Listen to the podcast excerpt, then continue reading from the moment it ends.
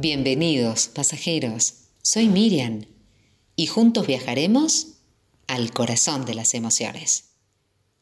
Hoy te invito al tren del alma, un espacio de crecimiento personal. Lo que pretendo es reflexionar sobre aspectos de la vida que a veces olvidamos. Un viaje para reiniciarnos y encontrarnos. La cuarentena es una oportunidad única para realizar actividades que en circunstancias normales perdemos de vista o no tenemos tiempo para realizar. La cuarentena puede generar una desarmonía interna, llevarnos a sentir incoherencia, inclusive nos puede dar una enorme necesidad de salir a la calle y de seguir realizando actividades que habitualmente lo hacemos en nuestra vida cotidiana. Lo cierto es que la cuarentena es en este momento una realidad, no es una opción.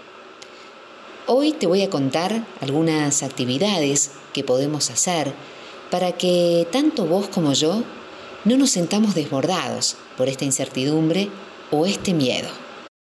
Algunas actividades más evidentes y convencionales y otras no tanto que puedes hacer en soledad o con otras personas, con el uso de la tecnología o sin ella. Todo va a depender, por supuesto, de las circunstancias de cada uno y de los gustos. Te aseguro que tan solo con la realización de algunas de estas cosas, dependiendo de tu preferencia, no va a haber cuarentena que alcance para llevarlas a cabo. Una de ellas, por ejemplo, vamos a hablar del entretenimiento, de la relajación o del ocio. Armar un rompecabezas, practicar juegos de mesa, meditar, practicar yoga, pilates o cualquier otra técnica que se adapte a tus circunstancias, leer novelas, poesías, recuperar aquellas aficiones como la pintura, el dibujo, el diseño, la fotografía, la costura, el bordado, ver películas.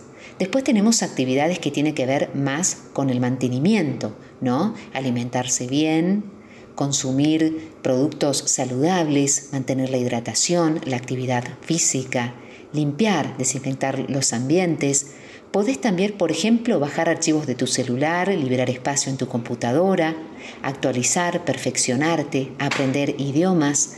Podés organizar tu biblioteca, crear, organizar, actualizar tus listas de música. ¿sí? Eh, otras que tengan que ver, por ejemplo, con relaciones con otras personas. Podés, por ejemplo, armar grupos de lectura, definís un libro o un capítulo de interés común con algunos amigos, familiares y luego compartís comentarios sobre el mismo. Podés escribir un libro, podés, por ejemplo, hacer un voluntariado o dar apoyo virtual a través de la computadora.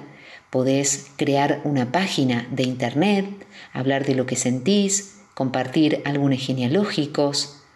También podés hacer actividades que tengan que ver con el aprendizaje Aprender, practicar recetas de cocina, escribir una carta, crear un documento visual, escrito o de las dos formas, con que tenga alguna secuencia cronológica que refleje tu vida. Hay tantas actividades que podemos hacer en esta cuarentena, inclusive podés ver documentales con temas que tengan que ver con tu interés, como las civilizaciones, la mecánica, si te gusta hablar sobre los extraterrestres, investigar sobre destinos turísticos, sobre lugares o actividades para realizar, dónde vas a pasar tus futuras vacaciones, aprender un baile o un estilo de música. Realmente no hay excusa en esta cuarentena, porque aunque estemos en aislamiento temporal, es una excelente oportunidad para encontrarnos con nosotros mismos, para hacer aquello de lo que no teníamos tiempo. Te invito a descubrirte, te invito a reencontrarte, te invito a disfrutar de este tiempo tan especial que está viviendo el mundo entero. Aunque estés desbordado, aunque te sientas triste, podemos verle el lado positivo. Te regalo este día y te invito a que lo disfrutes al máximo, que te esfuerces por tener pensamientos positivos. Prometete amarte y cuidar de vos mismo. Prometete hoy ser feliz.